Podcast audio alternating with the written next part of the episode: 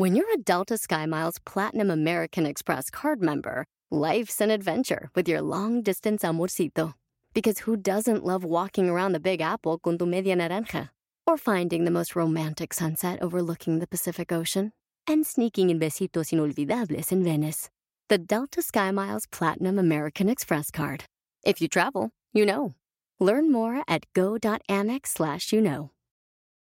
eBay Motors es tu socio seguro. Con trabajo, piezas nuevas y mucha pasión, transformaste una carrocería oxidada con 100.000 millas en un vehículo totalmente único. Juegos de frenos, faros, lo que necesites, eBay Motors lo tiene. Con Guaranteed Fee de eBay, te aseguras que la pieza le quede a tu carro a la primera o se te devuelve tu dinero. Y a estos precios, quemas llantas y no dinero. Mantén vivo ese espíritu de Ride or Die, baby, en eBay Motors. ebaymotors.com. Solo para artículos elegibles se aplican restricciones.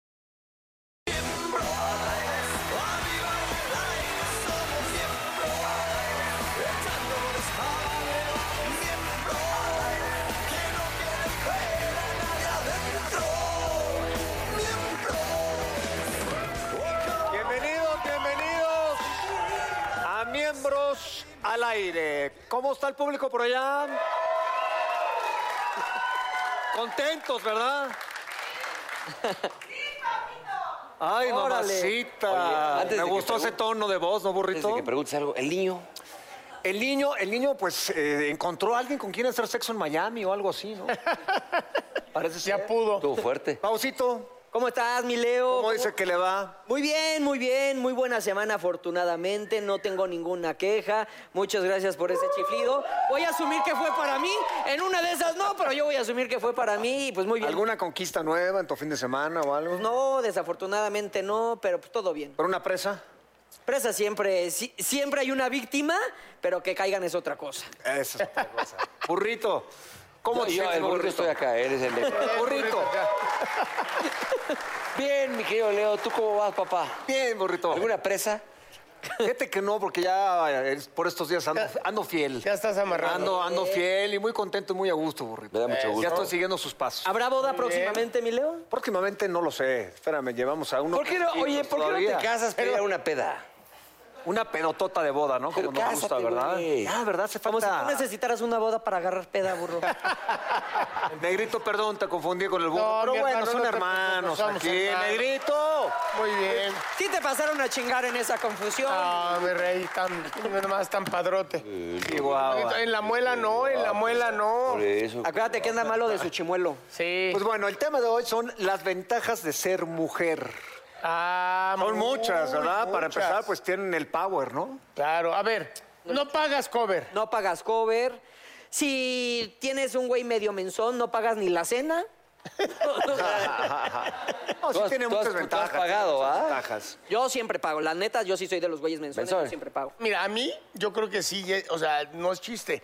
Yo, me- a mí me gustaría poder llorar más a menudo. O sea, llorar, Totalmente, llorar, desahogar, este, llorar tantito. Yo de repente veo a Fernanda o veo a mis hijas, están intensas, este, o te- eh, tienen angustia. o tienen luego, un- luego lloran. Tienen un pedo para variar, ¿no? Eso siempre. Y que de repente se voltean y... ya se me quitó, a la chingada. Sí, ya, ya. Consiguen lo que quieren llorando. Adiós la angustia, adiós el mimiquis. ad- Entonces tú, güey, el otro día me dice, mi, mi- me dice mi psiquiatra, no, Raúl, pero tú eres actor. Le digo, pero uno llora de a mentiritas. ¿cómo? O sea, ¿cómo lo Llora sabes de veras? llora Q, pero Llora ¿qué Q. Te- andaba Pero preocupado podrías. y quería llorar y no podía llorar. Es que siempre te dicen, los hombres no lloran. Pero no me educaron así, nada más no puedo llorar. Yo creo que los hombres nos tardamos en contactar con nuestras emociones. O, o quién de aquí, la neta, sí dice, voy a llorar y lloro. Sí, sí, se El puede. burro que es actor. No, no de actor, de que sientas, digas, estoy ver, muy... piensa Tienes que ganas vas de a llorar, decir. hay que llorar, aunque seas hombre, No, porque sí, sacas pero cosas. hay veces que no sale. Sí, como hombre es difícil poderlo sacar. Es lo que te digo. O te enojas, o no quieres que nadie te hable o algo, pero, pero enfrentar el sentimiento de la lágrima como hombre es difícil. Y la mujer Pero es lo hace padre cuando lo perfectamente sacas, es bien. padre. Sí, claro. Bueno, eh. Sí. Cuando lo sacas, lo sacas todo. Sí, a mí me Pero nos pasa- volvemos o sea, inválidos emocionales. Sí, pe- y no es porque hayamos sido educados de los hombres, eh, los hombres no lloran, pero bueno, son ventajas Sí. de las que las mujeres lloran y nadie las juzga. y fíjate, esto está bien padre porque es muy cierto. Las mujeres recuerdan más las cosas agradables. Y eso nos ha pasado a todos cuando uno- una amiga termina con su güey, que el güey era un patán, ya sabes, de que prácticamente le hacía la vida, la vida de cuadritos y al final así de que. No, sí lo extraño porque una vez me pagó las palomitas en el cine. Ya sabes.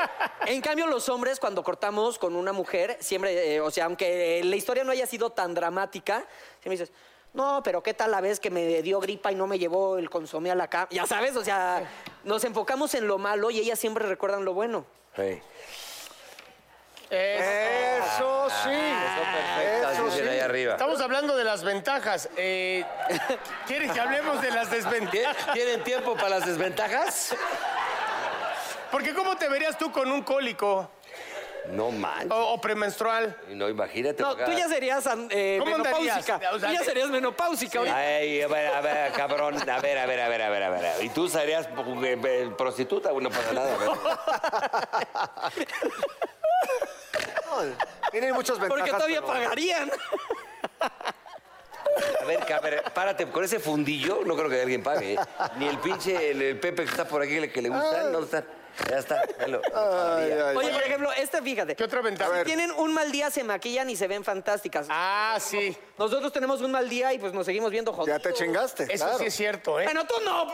Leo, tú te levantas y te ves bien. Tú no te No, puedes tú porque identificar me con- estimas con y el sufrimiento del feo. No te puedes identificar, No, hijo. ¿Cómo no? Claro que sí. ¿cómo Oye, Eso sí es te, cierto, te ¿eh? metiste algo, güey. Estás muy agresivo, güey. No, déjalo, está muy bonito. Les, con- les abrí mi corazón y estas son las consecuencias. No. Eso, déjate ir, déjate ir. Hubo ir. A ver, pero sí es cierto, ¿eh? Una arregladita, de repente tú traes una jeta de miedo, no puedes hacer nada, y ellas, eh, tantito brillo, rímel, Total. se- sí. salen, se arreglan y salen dices, guap- "¿Qué óvole, no?". guapísimas. Pero, por ejemplo, una de las ventajas que tienen ellas, que es maravilloso, es conseguir todo lo que quieran llorando, aunque no sea cierto. Ah, Ojo, mi abuela decía lágrimas de mujer, lágrimas de cocodrilo. Entonces, Ah, sí nos parten el corazón. lagartona. Y, aflojas todo. Te da, ay, no sé qué. Y usted como amigas, a ver, mi papá que le saco el pinche coche nuevo. Y lo logran, lo hacen. O sea, sí tienen Ahora una voy- facilidad para rompernos por ahí. hablando de eso, te voy a decir una cosa. También a ellas, por ejemplo, si al fin y al cabo tienen ganas o están excitadas o no están excitadas, ellas pues entre tantito que pueden actuar y un lubricante, Ájale. Lloran. No hay manera de cacharlas y nosotros no hay manera porque, pues, obviamente, la res no se levanta. O sea, O, por ejemplo, Otra ventaja de ellos. o sea, ¿estás a ti, peleando? a ti sí se te nota, o sea, te, te muere, se te muere este, el compayito El y ca- vale el madre, caimán. güey. La ironía es que se le murió, pero no hay entierro.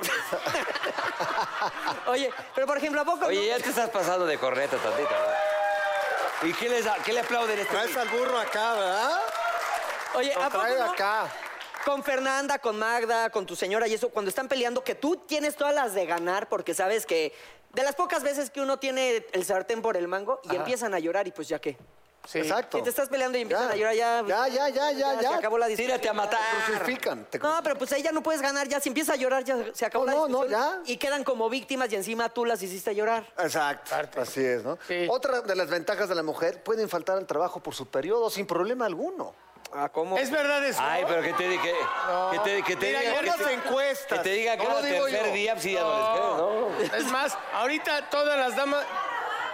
Sí, se van a trabajar aunque... No, de las que vinieron por venir hoy a miembros del área, que si les cuesta el trabajo, ¿va? Bueno, pues es que es por placer eso, pero ya Oye, trabajar pero no. nosotros trabajamos con mujeres que nunca han faltado, o sea, No. eso yo nunca me ha tocado. No, sí faltan, sí faltan. Pero no por- Bueno, porque- hay algunas que les pegan más No, que faltan otras. porque tienen este, el Festival del Niño. y Sí, yo- pero no porque llegó Andrés. El que viene cada mes. Ah, no, no, no, ese no. Están de muy mal humor, pero no faltan. Fíjate, eso Mejor le dices, quédate en tu casa, mejor. eso sí, las mujeres piensan que el periodo nada más la su- lo sufren ellas. Exacto. Se encargan de que lo suframos todos a su alrededor. o sea, todos somos víctimas de Andrés. Sí, estoy de acuerdo, femenino no. Es más. Y correcto. se enojan cuando les dices, ¿eh? Pero, Ah, no. ¿A poco no? A veces que te la empiezan a hacer de pancho y tú. Te voy a hacer una pregunta. Pero no te enojes. Mal, no te enojes. Igual me voy a ver muy machista, misógino, lo que tú quieras, pero te la tengo que hacer para entender lo que está pasando. ¿Estás en tus días? ¡Me caga que me preguntes, pero sí! Entonces ya entiendes todo, o sea. Claro. Entonces está bien, sí, así. Hay que saberlas capotear. Así son. Hay que ¿Cómo le hace el negro? Oye, tú, con todo respeto, tres mujeres en tu casa, sí está Así fuerte. no, pero sí les pregunto, le di- ya que, es- o sea, ya que se pone obstuna y empieza, "No, ¿por qué no?" Las dos, ¿no? Las dos hijas que tengo de 22 años y de 20 se ponen de atar y le digo, mamacita, ¿estás en tus días complicados? No me digas eso. Pues le dije, no te preocupes, no hay pedo. Dime lo que quieras. Tranquila. Ya te entendí. Es que no es cierto. ¿Por qué siempre dices eso? No, cada mes, güey, cada mes. O sea, si no es una, es la otra. y, o sea, digo, pero bueno, esas, es- esas serían las desventajas. Pues bueno, vamos a darle la bienvenida a nuestro gran amigo, que tanto quieres tú, burrito, que Al- siempre me a- pregunta de- por ti. De, de Nashville, Tennessee. de Nashville, Tennessee. Dieguito, pasa por favor. Venga, Diego Di Marco. Vente, amigo. Vente para acá. Ya conozco mi caminito, mi silla y todo, ¿no? Y que no está Mau hoy, pues algo- Vente, amigo. Siéntate, amigo. ¿Qué pasó con Mauricio? siempre ¿Le dio, le hablas le dio- a- Le dio mal el le dio pedo. colitis? Le dio colitis. Le dio colitis. Sigue pedorreándose. ¿Qué le recomiendo? Amigo, Para eso vengo. A ver, no sé si les pasa lo mismo que a mí, a un servidor que de repente tengo mala fama, ya sabes, pero después, eh, de alguna manera de que medio comienzas, ya sabes, a sentir esa inflamación intestinal. Ah, yo tengo problemas eh, gastrointestinales, Pues sí, ya lo sabes, ¿no? lo sabemos. Y de alguna manera, pues no importa lo que hago, lo que coma, ¿no? ¿Estamos de acuerdo con eso? ¿cómo se quita la ¿Cómo se quita la inflamación? inflamación, Ya, cabrón? ¿Cómo se quita? Ya. ¿Para, para-. ¿para No, no, qué? ¿Para qué? Soy- ya, ya, ya. desarrollo? Les voy, les voy a dar un resumen porque he venido muchas veces aquí. Aquí lo importante es que... Estás muy cabrón. Lo importante no es que la gente nos acostumbramos a sentirnos mal y después de comer o después de mediodía empezamos con inflamación. Se inflama. O, claro, males como gases, estreñimiento. Pasamos de estreñimiento a de repente estar demasiado flojitos. Sí, te da ¿no? portazo la rata y... Exactamente. Entonces, esos problemas los tomamos como normales y no es normal sentirse mal. Claro. Inflamación y duro.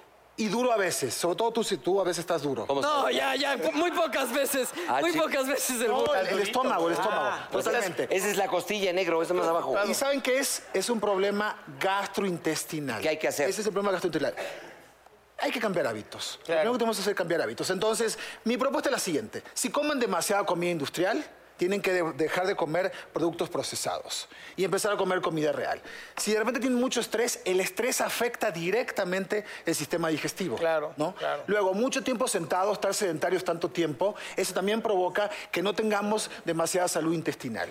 Y por último, no nos hidratamos tanto. Ah, Ok, ahí se- claro. Mucha agua. Exactamente, el bolo fecal se hidrata, se va a hidratar con agua. Entonces, para ir bien al baño tenemos que tomar por lo menos cada 25 kilos de, de tu peso, un litro de agua. Pesa 50, son dos litros. Tú debes pesar 75. 100. No, no Sí, yo peso, no. 72. Son como dos litros y medio, más o menos. Y además de esto hay que sumar algo que son bacterias positivas, que es sinuberase, que es la recomendación que vengo a darles a ustedes. Hoy, hoy, hoy platicaba hace un momento con alguien que es especialista en esto, igual que yo, y me decía, ¿qué te provoca felicidad a ti? Estar bien, sentirme bien. Exactamente. Ligero. Exactamente, sentirte ligero. A mí me provoca felicidad es que mis bacterias intestinales estén bien. Porque si eso está bien, está bien tu piel, está bien tu músculo y demás. Por eso La energía también. Exactamente, sinuberase. Y a diferencia de otros probióticos, sinuberase son esporas que llegan directamente al tracto digestivo y no se mueren con los ácidos digestivos. Y viste que de repente hablan de eh, yogur, ¿no? Yogur con probióticos. Esto es mucho más eficaz porque llega directo, actúa directo contra inflamación, diarrea y males producto de los malos hábitos del sistema digestivo. Hay tres presentaciones que yo tengo, la- mi favorita, que es la de suspensión, aquí están adelante. Ah, suspensión. buena, ¿eh? La líquida. Exacto, que Móchate, móchate. Oye, agua, móchate. oye, presta unas, por favor, porque la neta sí siento No inflamado. tenemos agua aquí, pero le puedes poner en el agua, le voy a dar una a cada uno. Suspensión, así, ¿no? cápsulas Directito. y tabletas masticables con sabor a vainilla. Ándale. Ah, mi... Ah, esas me las daban de Te puedes tomar hasta dos al día y media hora antes de comer o en la mañana con tu licuado de la mañana. Muy fácil.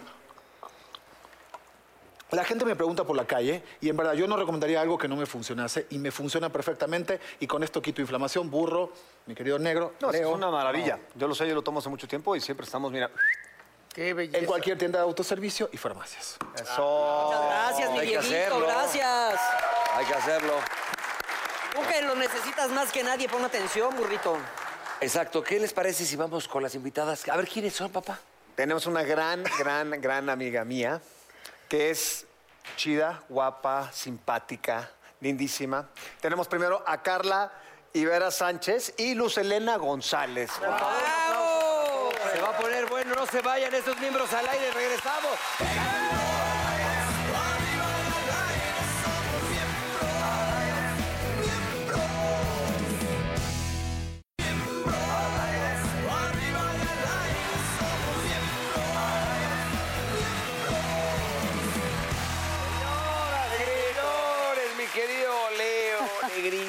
¿Cómo te llamas, Mauricio? No. Sí, mucho gusto. Carla Iberia Sánchez. ¡Bravo! Oye, ¡Eminencia! muchachos. me pongo de no, pie. yo me pongo de pie. No, oye. tú siéntate. Tanta, tanta testosterona, tanto flow aquí, no, me, me- no sé, ¿Lo me pongo percibes? Sí, ¿Lo creo que es sientes? ventaja de ser mujer, lo siento. sí. Es otra de las ¿cómo ventajas siento, reina?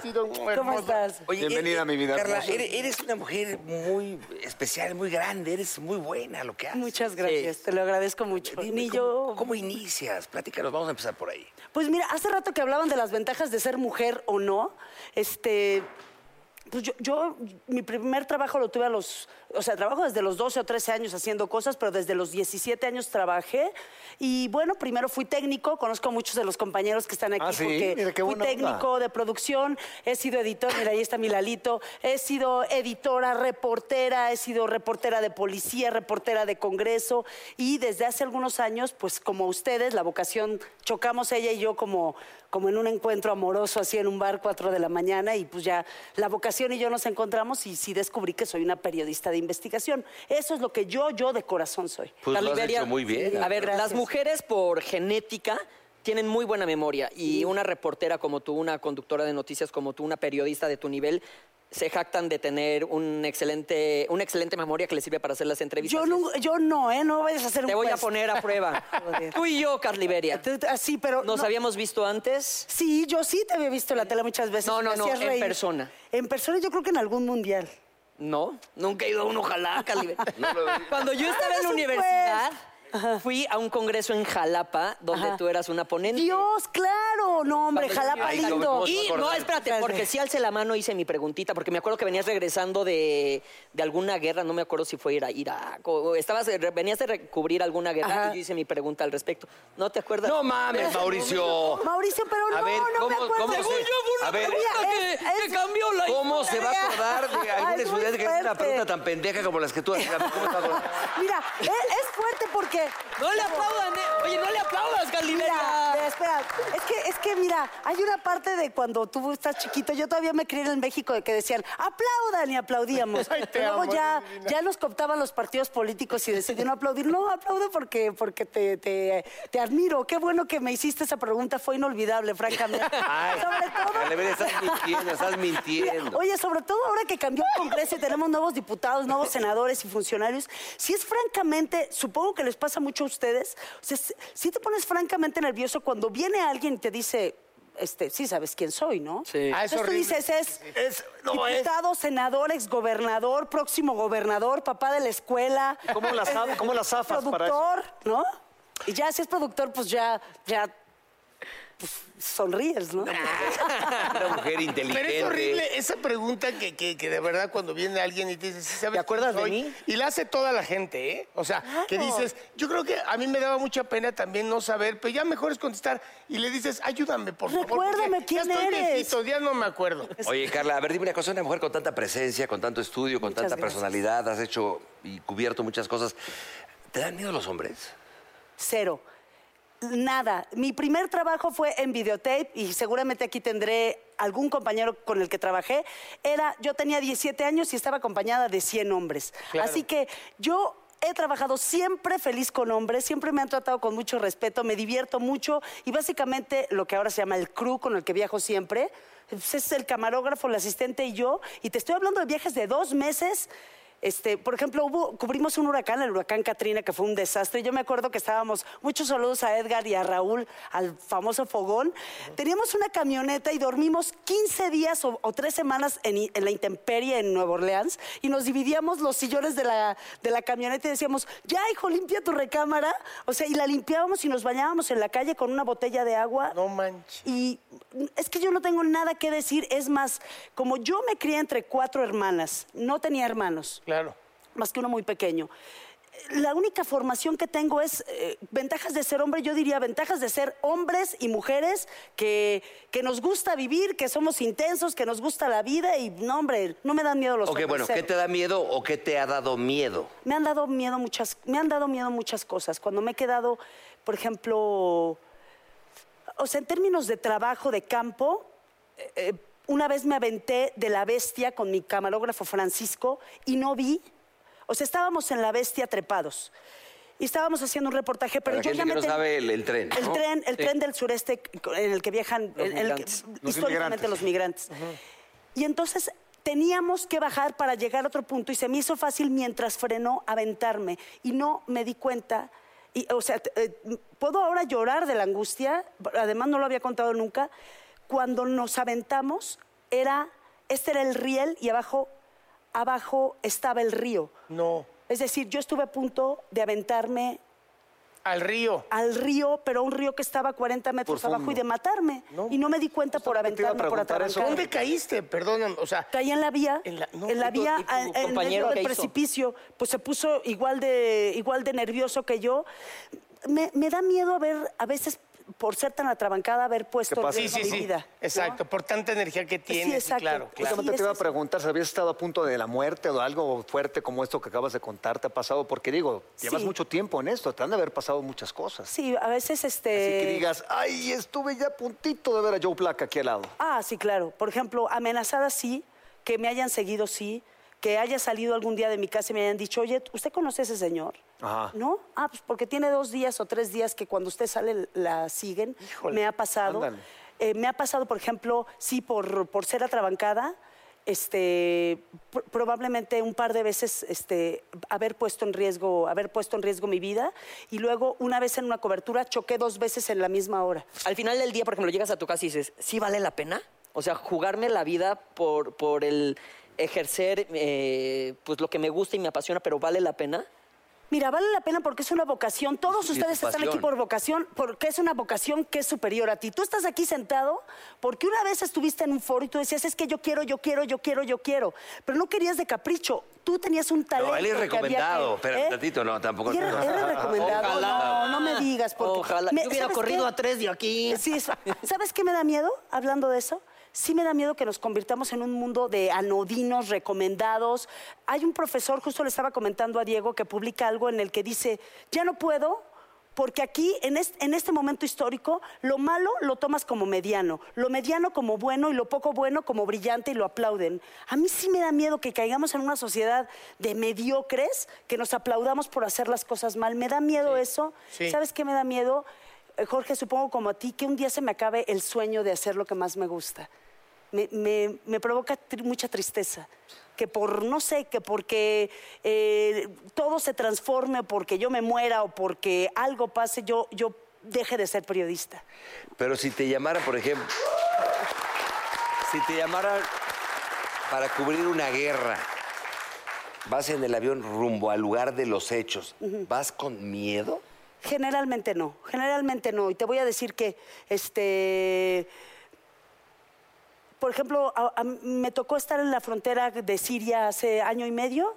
Me da más, ¿sabes qué? Es, es tan terrible lo que ves, es tan terrible lo que te cuentan, lo que viven ellos. quita el miedo. que- por supuesto, y me parece además ridículo que tú te pongas en el lugar de una persona que tú te creas superior como periodista, como comunicador, a una persona que está sufriendo sin zapatos, descalza, atrapada, damnificada, este, pobre, en la caravana migrante. Tú no, tú no puedes tomar el lugar de ellos y decir, pobre de mí que estoy cubriendo esto, por favor. No, pero a ver, Carla, no, pero a ver, momento, momento. Yo, yo me voy sí. me voy a, puntualmente te digo lo de Lalo Salazar. Ajá. Que te manden a Irak. Ah, sí. Y saque, Estados Unidos saca a todos sus reporteros Sí. y dice en cualquier momento Sí. está allá. Y le dice López Dóriga, se salen, estamos en vivo, Sí. este Lalo, ¿se salen o se quedan? Es la última llamada. Nos quedamos, Jorge. Sí. Ahí debe de haber un miedo. Por supuesto que tienes miedo, por supuesto. Y sabes que yo aplaudo, yo aplaudo mucho a Lalo porque es un extraordinario reportero. ¿Sabes qué? Que la mayoría de los reporteros se quedan o nos quedamos y ni siquiera lo decimos, nos Sí, aguantamos, sí. aunque luego ya estés, ya la estés padeciendo. Ese es el verdadero servicio. Cuando tú ejerces es tu, tu voluntad, te quedas y no lo, y no lo estás, este, no lo estás eh, eh, presumiendo, no lo estás anunciando, ¿no? El verdadero servicio es que te quedas, ayudas, es tu profesión y nadie se enteró. Luego no te da, no, exacto, ni te da, no te da, a veces si yo fuera Instagramer, la verdad es que hubiera aventado un montón de cosas, pero es que no me da tiempo. Pero estamos hechos para cosas distintas. Hay quien sí le gusta Sí. y a mí, la francamente, no me dan ni la vida, ¿no? Oye, Para los hacerlo. veteranos de guerra cuando regresan a su patria generalmente pasan por terapias, por un proceso psicológico eh, complicado. Tú cuando regresaste, por ejemplo, de Siria, ¿también te, te cuesta regresar a la realidad, a tu día a día? No, mira, fue, fue muy poquito tiempo el que estuve, ya lo hice hace poco, o sea, ya tenía yo una experiencia como, como reportera, pero cuando me tocó cubrir las Torres Gemelas, por muchos meses, no por muchos meses, pero por algunas semanas, eh, en Nueva York estaban pegadas las fotos de los desaparecidos en todos lados, pero eran 2.000, 3.000 desaparecidos. Y era la primera vez, además, que el mundo se enfrentaba a eso. Y por muchas semanas soñaba las, las caras, las, caras. de las personas que veía. no, nunca, nunca, nunca me dio tiempo de ir a, a por terapia psicológica. Yo creo que por eso pues, me puse tan malita. Oye, ¿tu primera entrevista se la hiciste en clan? Mi primera entrevista se le hice a Rafael Inclán. Y luego, eh, un tipazo, la verdad que no sé si ustedes lo conocen. Sí, pero claro, Por supuesto lo claro. ¿Cubrías conocen. espectáculos? o No, no, cómo? no, estaba en la universidad igual que tú. Y fui y dije, no, necesito buscar a alguien. ¿Qué vas a sentir? Que él no se acuerde de tu pregunta. No, hombre, ¿qué se va a acordar, hombre?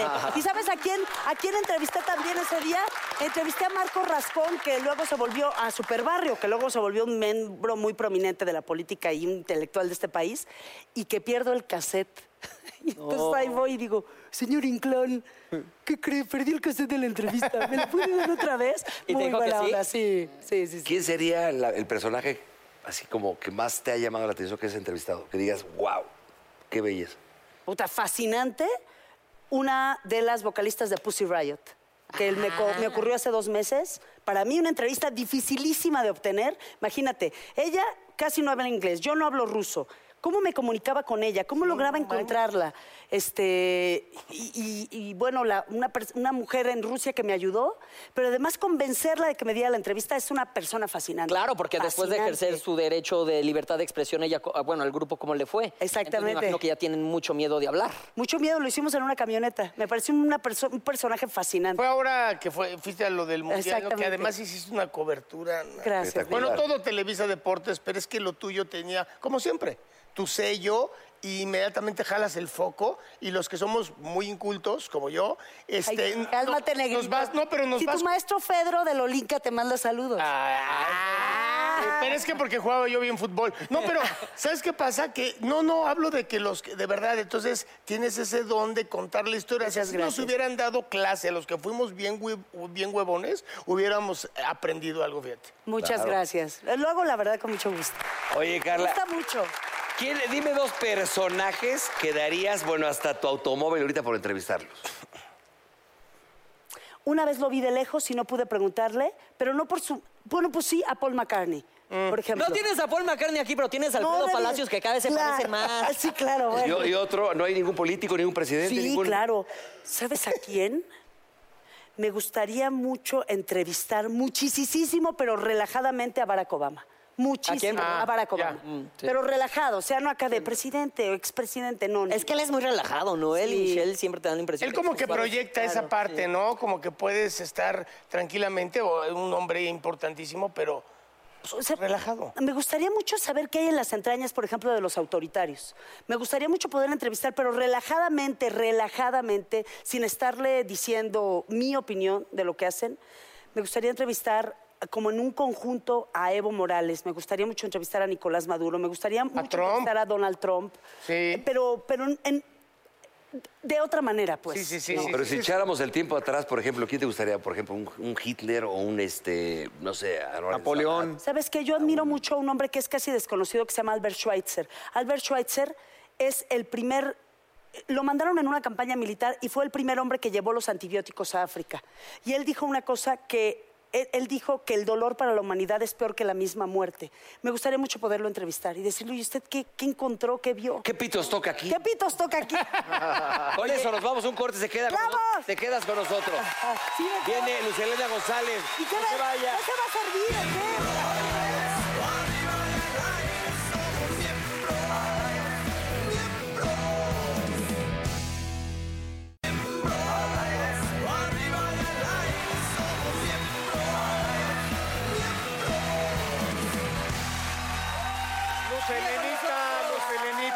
Bienvenida, mi vida hermosa. Un aplauso, Lucelena González. Luz. ¡Ya me voy! Hola. Véngase para acá. Ay, Espérame, mi reina preciosa. mua, ¿Cómo está? Hola, hola. Es que este es un mujer, es que este sí es un mujerón, Ay, no pedazos. Hombre. Lo es, honor, lo es, honor. es. Gracias. A dos mujeres guapas, Siéntate, talentosas. Espérame, traes un perro en el pie. Espera, ¿qué está? ¿Cómo estás, preciosa? Muy bien, muy contenta de estar aquí con ustedes. Sí. Sí, de lejos. De lejito, Pero ya nos volvimos ami amiguis. Nunca Sí. diga. No te preocupes, luego hasta te desconoce. Yo le hice una pregunta bien importante. me acuerdo. No, te- no, ya nos dejamos el teléfono, ya nos vamos a ir ¿Cómo a, estás, Elena? ¿Qué estás a haciendo? por la vida. Pues eh, disfrutando ahorita la familia. Terminé en abril una telenovela, entonces empezando a buscar proyectos y también, bueno, abrí una agencia con una amiga, gran ¿Agencia amiga. de qué? Es una agencia de BTL y de ATL. Es publicidad tradicional, publicidad no tradicional. Ay, bravo. ¿Y, y en qué momento decidiste darle ese giro? Pues eh, tuve la, pues la fortuna de trabajar muchos años con esta gran amiga y la verdad es que llegó un momento en el que dijimos, bueno, ¿y por qué no lo hacemos nosotras, no? Ella daba el servicio, ofrecía el servicio, pero nos dimos cuenta que podíamos ofrecer nosotras el servicio con mucho más calidad, a un mejor precio y además, eh, pues bueno, hacer una, una empresa que hoy por hoy, pues da trabajo a varias mujeres y nosotras... La verdad es que en mi caso muy particular he aprendido mucho de ella porque ella estudió mercadotecnia, es una excelente mercadóloga y pues nos gusta el negocio. Y a mí me encanta la producción, el arte, ya sabes, nos combinamos muy bien. Fíjate que alguna vez mi papá, este, me acuerdo que estábamos haciendo eh, La traición, ¿no? Entonces era una de las pocas novelas que hizo la única el Indio Fernández, pero decía que me dirija Raúl Araiza cuatro horas, porque luego ya se ponía pedo y ya no podía hablar. Y entonces estábamos allá, pero bueno, a lo que yo voy es de que el hijito, el bebé, ¿verdad? Va y se pone pedo, regreso acá, y entonces eh, junta el staff, a los actores, y me pone una zurrada enfrente de todos, ya sabes cómo era mi papá, y me corre. Me corre. Bien hecho, ¿no? Obvio. Me corre. Y entonces me agarra Ernesto Alonso afuera y me dice, mira, mijito, tienes que aprender a hacer otra cosa. Porque esta carrera del actor, ya ves cómo Ernesto era muy elegante, era una gente, y entonces me dice, es, es muy inestable. Y hay que aprender a hacer diferentes cosas porque de esto no vas a vivir. Me acuerdo perfecto, ¿eh? Yo pues decía, pues sí, después de la pinche regañiza que me puso. y entonces, este, a lo que voy, yo creo que en este trabajo donde siempre estamos, y hablo más del actor, esperando que alguien te llame, estando en las manos del productor, con toda la inestabilidad que hoy hay, ¿no? Este, mi papá también decía mucho que la exclusividad volvió a huevón al actor. ¿no? Porque entonces caías en una zona de confort. Yo a lo que voy es que hoy por hoy, que te escucho, no te había visto, muchos actores, actrices, etcétera, están haciendo diferentes cosas aparte de la carrera. Porque si no, esto no da. No es el glamour que la gente ve nada más, ¿no? Siempre he pensado que hoy estás, mañana quién sabe. Entonces hay que estar preparado, eh, hay que estar, eh, pues no sé, yo sí apliqué muy bien eso de poner los huevos en diferentes canastas. Claro. eh, aprender más cosas, pero dentro de lo mismo. O sea, estoy en la parte con la agencia de la producción, ¿no? Hicimos un calendario maravilloso para, una empresa padrísima, donde mi socia que lleva la parte, pues, eh, de la mercadotecnia, el producto que se vea bien, entonces yo cuido a la modelo, entonces vemos las luces, el fotógrafo, todo. O sea, incluso la administración. Entonces, toda esa parte me gusta y igual hoy te puedo decir, bueno, he buscado la conducción por todos los medios. He buscado los personajes que he querido. No ha sido. Pareciera sencillo tal vez para la gente, pero lo que yo he querido y he deseado durante tantos años no ha llegado como yo quisiera. Lo agradezco, pero un día dije, bueno, si no me abren la puerta, yo voy a construir la puerta y la voy a abrir. Yo voy a hacerme ese camino. He luchado, he trabajado y tampoco puedo obligar a la gente a, por favor, dame el personaje. Confía en mí. Bien, claro. Oye. Oye, yo te quiero preguntar algo, perdón. ¿En noticieros pasa igual? Uy, pasa, pasa, pasa igual porque además es una carrera ambas, la actuación, cualquier cosa que tenga que, que tenga que ver con la exposición pública, ustedes saben que, que requiere un enorme desgaste. Pero el trabajo de reportero, el ser reportero, requiere una, una energía este, con perdón de la palabra, muy cabrona, porque tú tienes que estar enterado, movilizándote, eh, buscando la mitad del trabajo, ahora que decías que dependes de un productor que te llame, aquí un reportero depende que alguien le quiera contar la historia. Claro. Porque entonces si no te vuelves un opinador y un inventador, que de eso pues tenemos llenas, tenemos lleno el mundo. Pero el que verdaderamente esté buscando que el que está viviendo el problema te lo cuente, eso es un sufrimiento. Pero yo te lo quiero, yo te lo quiero eh, reconocer.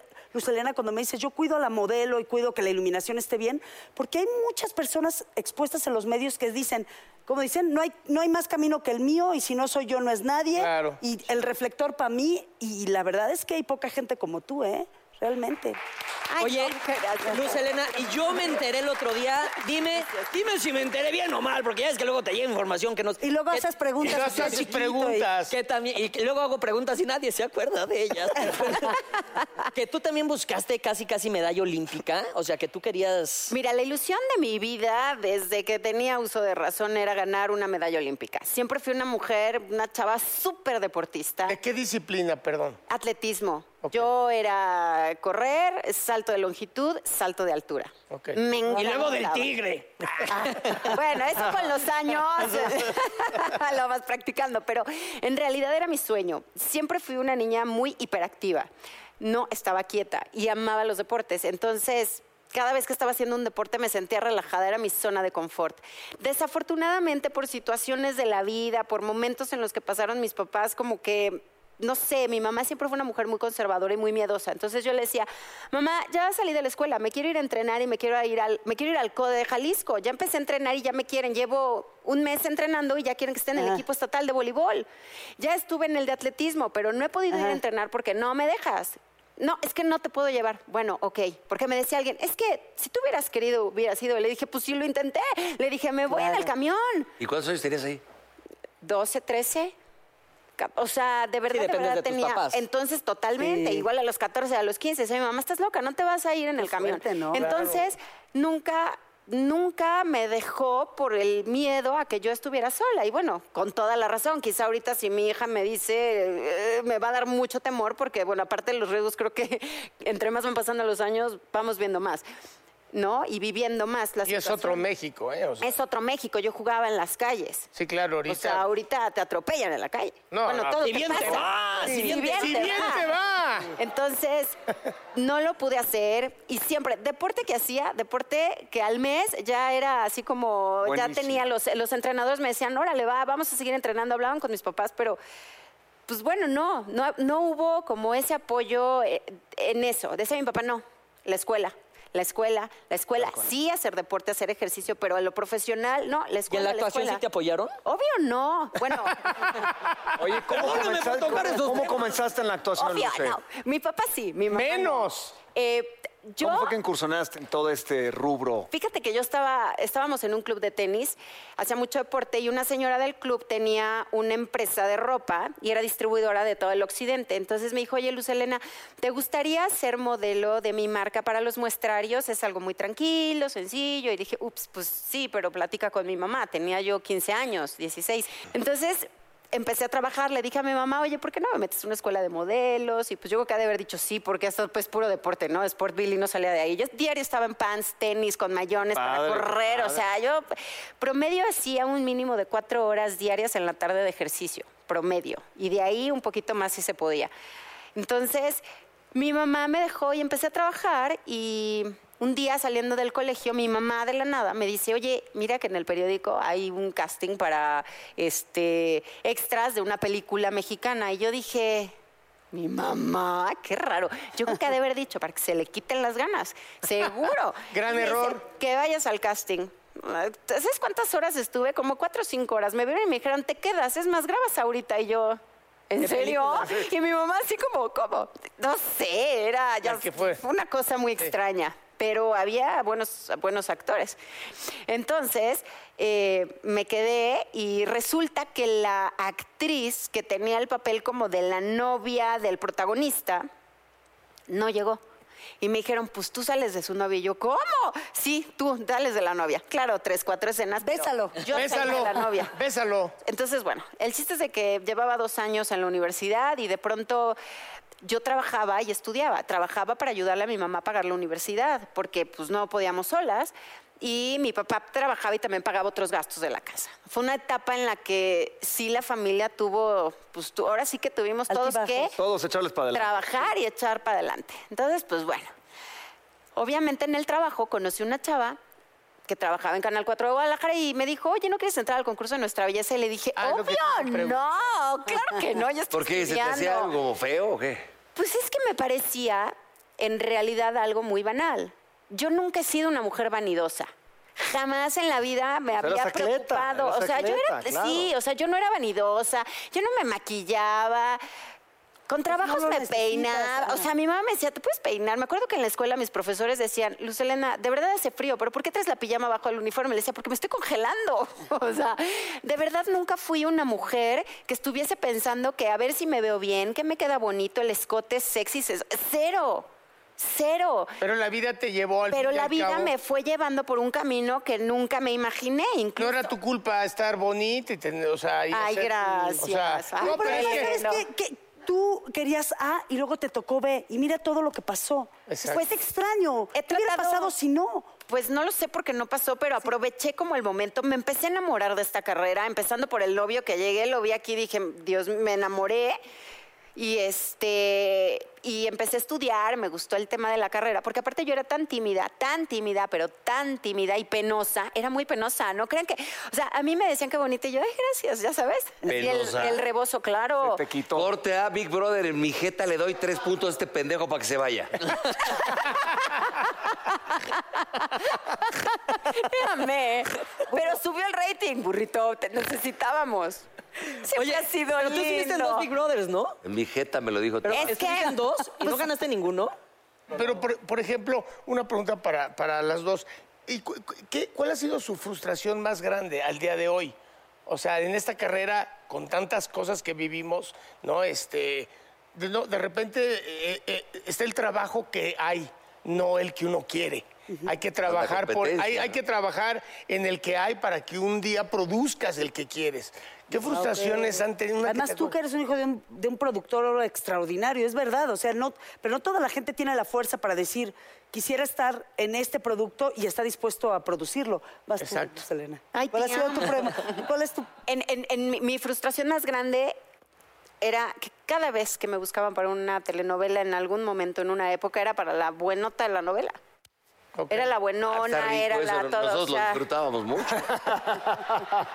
te amé. Fue- sí, pero no era lo que me divertía, no me Como dice representaba. Doña Marga, Oye, con no- todo respeto. con todo respeto, pero tampoco me implicaba ningún esfuerzo, me No, refiero, o claro. sea, ¿Cómo no? La un- dieta, el ejercicio, Es porque yo- tampoco es fácil. Es que pero no yo era deportista, o sea, yo no nunca tuve ese tema de Pero son, de- son ahora de- sí porque me gusta mucho comer. Pero son de esas cosas que Pero- tenemos que hacer porque, que de- es más, jugamos en el teatro, nos ha tocado decir, decir, puta, lo que hay que hacer para pagar la colegiatura, ¿no? O decimos lo que hay que hacer para tragar, lo decíamos en el show.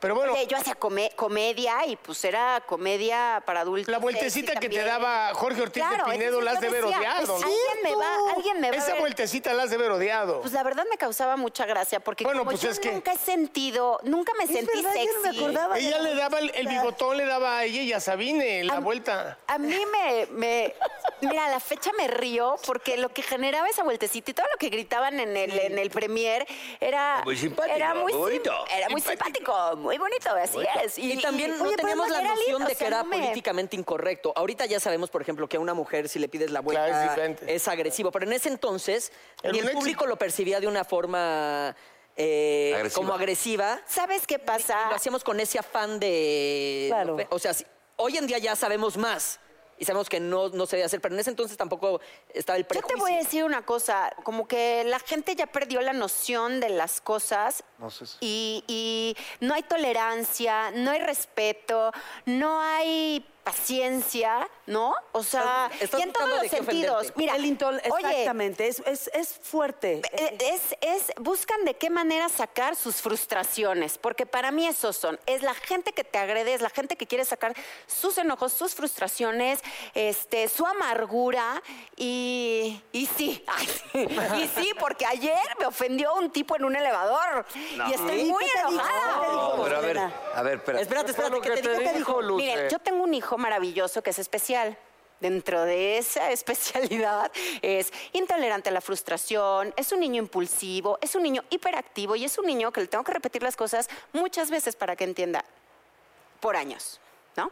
Entonces, pues es un niño que evidentemente ante la ya sabes, este, la desesperación y la impaciencia, hace lo que quiere y, no respeta el espacio, no respeta la cola, y entonces tengo que ir por él y explicarle y decirle y distraerlo. Y es un trabajo muy pesado. O sea, si con niño normal, un niño normal es complicado, con un niño como él, llévalo a 20 veces más. No sé, es mucho. Entonces, pues no se esperó para entrar al elevador. Entonces, pues yo no lo puedo dejar solo. Si se sube un elevador, tengo que correr atrás de él. Y iba la gente saliendo y él... No, salió la gente, por lo menos entendió que tenía que salir la gente, pero se les mete por un lado, se mete y obviamente había gente esperando, entre ellos ese señor, ese señor de, de nuestra edad. Sí. 40 años, Ok. con la esposa, un bebé y su hijo. Entonces, pues yo me metí con él, venía con mi niña, con Santiago y la enfermera que nos ayuda. Entonces, de repente dice, qué curioso, ¿no? Que todos estamos esperando y tú te metes y no te importa. un-". Empezó a regañarme y a ofenderme, a hablarme de una manera como si yo lo hubiera hecho por maleducada, por no haber respetado el lugar. Por Entonces, gandalla. con dolo. Por gandalla y con dolo. Entonces, ya sabes, Santiago volteé ve como diciendo, yo era este que le picó, yo que no decía nada. Yo lo volteé y lo vi y dije, madre de Dios, me volteé y empecé a respirar. Uno, dos, tres, cuatro, cinco. Se abrió el elevador y le dije, si no te parece, te puedes regresar, porque no eran mexicanos, a tu país. Si no te gusta este México, lo siento mucho. Y dos, tres cosas y me seguí porque no podía. Yo dije, lo mato. Porque tampoco le puedo decir delante de mi hijo, oye, esto es lo que está pasando. Sí, o sea, no es por gandalla. No puedo explicarle ni a él ni a todo mundo en cada Claro, situación. Por lo menos me llevo una ofensa promedio una a la semana o alguna agresión de alguien en algún lugar público. Derivada de, Que no de comprende, como actriz. claro. o- Derivada, o- derivada por la discapacidad cognitiva que tiene mi hijo, que no es fácil. Pero yo no lo puedo dejar- no lo puedo tener en mi casa encerrado. ¿Cómo Claro no le voy a no. enseñar la vida y que pero ¿es conozca? autismo?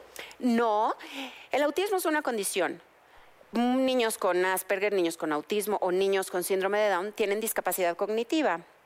Esta discapacidad la tiene mi hijo, pero no tiene ninguna este, no tiene ninguna, ningún tipo de estos síndromes o, este, o autismo, ¿no? Porque se divide en muchas cosas. Él no tiene ninguna condición más que la discapacidad cognitiva, que tiene estos temas de impulsividad, etcétera, etcétera. Pero es un niño que físicamente es normal. Y Sí, que- claro. Tiene 11 y claro, me llega casi a los ojos, es muy alto y es completamente normal. Entonces tú podrías pensar que es un niño maleducado, que es un niño berrinchudo, que es un niño prepotente. O sea, podrías pensar Sí, muchas claro, cosas. además hacen interpretaciones, entonces quien no te conozca cree que es derivado de tu trabajo público y sí. Y bueno, a lo mejor él ni siquiera me conocía. Te puedo, te puedo decir que igual esta persona no me conocía, pero mi impotencia de, de decir, caray, ¿por qué la gente es tan egoísta? ¿Por qué la gente no quiere aprender de estos temas? ¿Por qué la gente no quiere ver lo que está sucediendo en la vida, lo que es la realidad, lo que vamos a vivir todos los días? Cada vez hay más niños así. ¿Qué pasó con la tolerancia? ¿Qué pasó con el amor? ¿Qué pasó Con con, con- como seres humanos? ¿Dónde, ¿Dónde estamos perdiendo esa capacidad de amar al prójimo y de ayudar? Yo, pues igual, a veces no pelo, ¿no? Ya, ya, a veces digo, ahí sí les doy el avión. A veces me agarran en mis cinco minutos de la hormona, porque pues, sí, hay momentos que no aguanto. A mi hijo lo han agredido físicamente, lo han aventado, lo han tirado, lo han. O sea, lo que he tenido que vivir y aprender con este tipo de cosas es que. que por algo Dios me lo mandó y que tengo que hacer algo y que la gente lo sepa y por lo menos informar a la gente que existen niños así que no juzguen, que no se metan con los padre, niños, que no bueno se que metan con la familia. Tú muy bien, comadre, tú muy bien. Oigan, de verdad, eres de, de, de- Pues ahora sí que mi- mis respetos para ti, para ti también, mi querida Carla. Gracias. irnos. Muchas gracias por haber Redes venido. sociales, ¿qué van a hacer? ¿Dónde están? ¿Dónde las podemos ver? Ah, bueno, adelante, Luis Elena. No, pues Carlita, tú por favor. Bueno, yo eh, pues me la paso buscando historias, así que me pueden encontrar en Noticieros Televisa, en Televisa Deportes y todos los días dirijo un informativo que se llama Las Noticias con Carla Iberia Sánchez en Noticieros Ahí te Televisa, siempre. 2.30 de la tarde en el canal 9 y soy arroba Carla Iberia. Pues ya, digo, si ya voy a decir todas mis redes. y Está bien. Me encuentran en la barra de... No, no es cierto. ¿Y tú, mi reina? Yo estoy en Lucelena Oficial, estoy en Twitter como Lucelena Glés, estoy en Instagram Lucelena Glés con doble Z. Además, vez voy a seguir. Oye, ¿y el güey que te hizo eso ayer? Vámonos. La frase, perdón. Mi hermano, no veo, no veo. No la ve.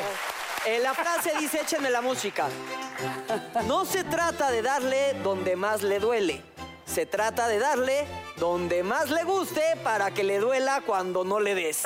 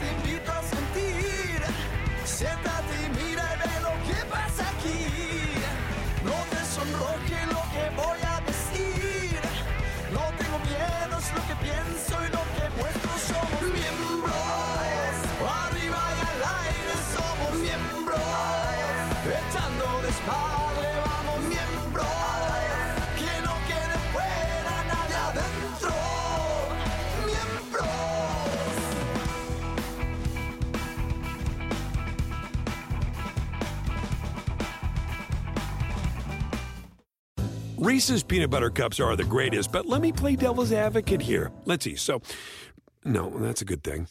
Uh, that's definitely not a problem. Uh, Reese's, you did it. You stumped this charming devil.